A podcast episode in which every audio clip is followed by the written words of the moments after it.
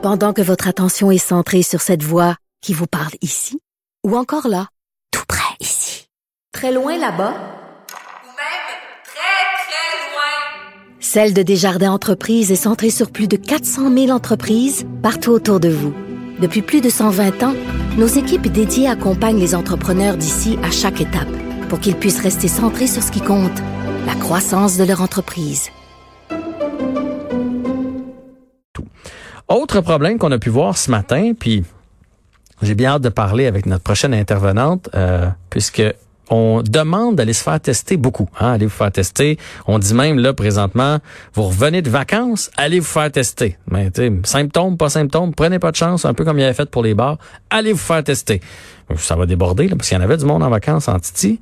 Euh, et là, ben les, techniciens euh, en laboratoire sont fatigués. C'est normal. Euh, eux autres, ils ils ont donné une bonne bourrée là, depuis quelque temps, mais à un moment donné, comme n'importe qui, là, au travail, on a tous déjà euh, donné une, euh, tu sais, dire là, pendant un, mois, là, je vais travailler en masse. À un moment donné, il faut que ça cesse. Ça peut pas être comme ça tout le temps.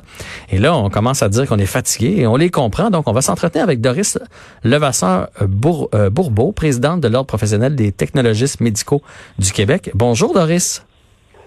Bonjour, M. Barry. Comment allez-vous? Super bien, merci beaucoup. Bon. Là, comment ça se passe de votre côté? Parce que là, on sent que vous êtes fatigué et c'est bien normal, sauf qu'en même temps, le gouvernement demande euh, d'augmenter la cadence, encore plus de tests. Mais là, vous êtes déjà débordé, là. Ça va pas bien?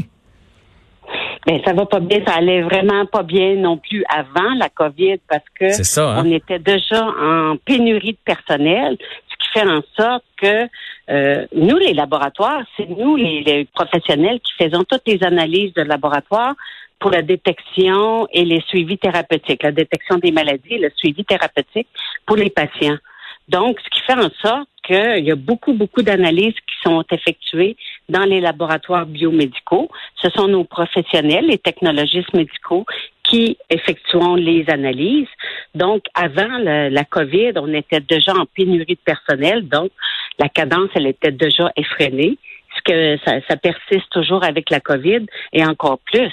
Mhm. Parce qu'on a, on a ajouté une couche. Quel, genre d'autres tests vous faites, là, juste pour euh, imager pour les gens qui nous écoutent? Ben, ça va du test aussi simple, une détection d'une grossesse, une mhm. euh, positivité d'une grossesse, à la détection des cancers, euh, le suivi des maladies infectieuses, le traitement des maladies infectieuses, les antibiothérapies, donc, il faut euh, quand même donner des résultats, résultats fiables ben euh, aux, professionnels traitants. Mhm. Il n'y a pas juste les médecins là qui, qui se fient sur nos analyses, de, nos résultats d'analyse.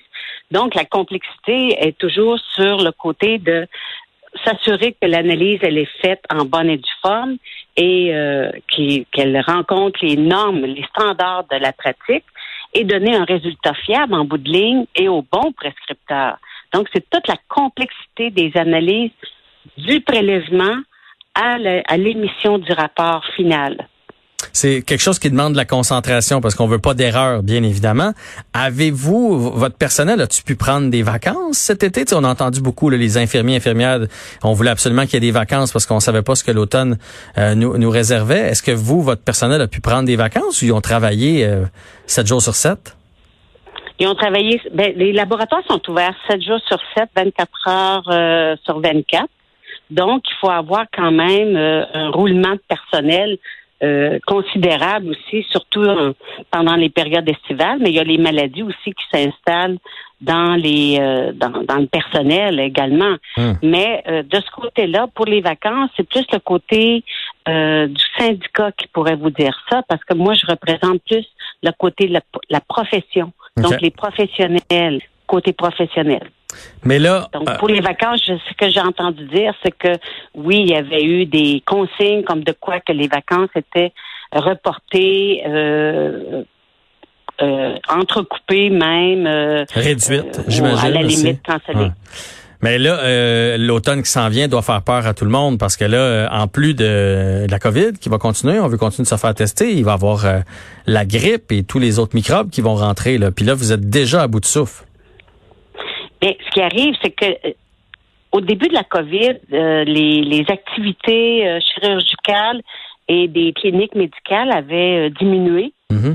Même euh, certaines opérations avaient cessé, ce qui faisait en sorte que le- les analyses de ce côté-là avaient diminué. Donc, le personnel s'était concentré beaucoup pour faire la euh, les analyses de laboratoire euh, de la COVID-19. Mhm. Ouais. Cependant, maintenant, les activités ont toutes repris et vont continuer à être reprises parce que les gens continuent à être malades et il faut quand même continuer à détecter les maladies et les traiter.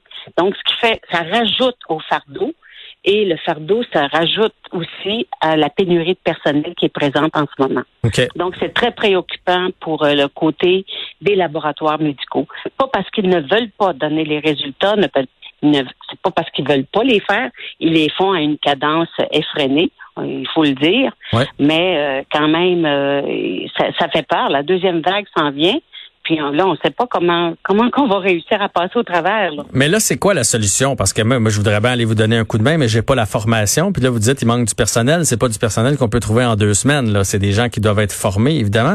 C'est quoi la solution? Qu'est-ce que vous, euh, qu'est-ce que vous demandez au gouvernement pour avoir, pour vous aider? Mais par expérience, pour avoir travaillé longtemps dans le réseau, euh, en étant aussi gestionnaire d'un laboratoire de, de grande envergure, ce qu'il faut, c'est il faut travailler avec les gens du terrain, ceux qui sont dans le terrain, et non d'avoir des consignes d'en haut, puis que c'est- leur idée à eux. Il faut travailler avec les gens du terrain.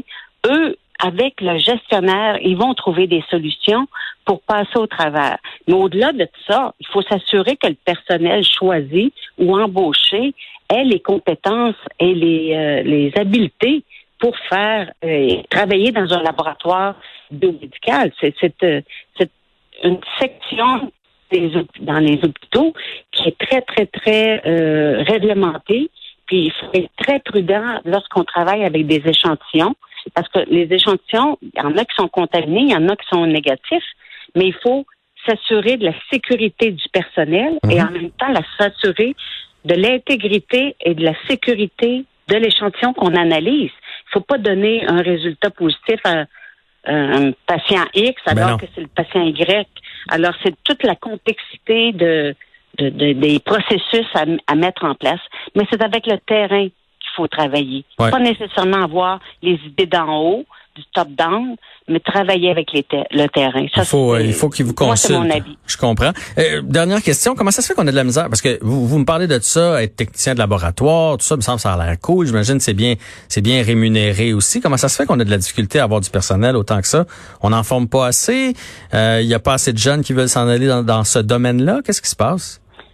Mais le domaine de la santé a été euh, écope depuis quelques années déjà avec la, la, la génération actuelle qui ne veulent pas travailler soit le soir, les nuits ou les fins de semaine parce que dans le système de la santé, c'est 24 heures sur 24, 7 jours sur 7, Mhm. euh, jours fériés inclus. Ouais. Alors, l'attractivité, elle est plus difficile.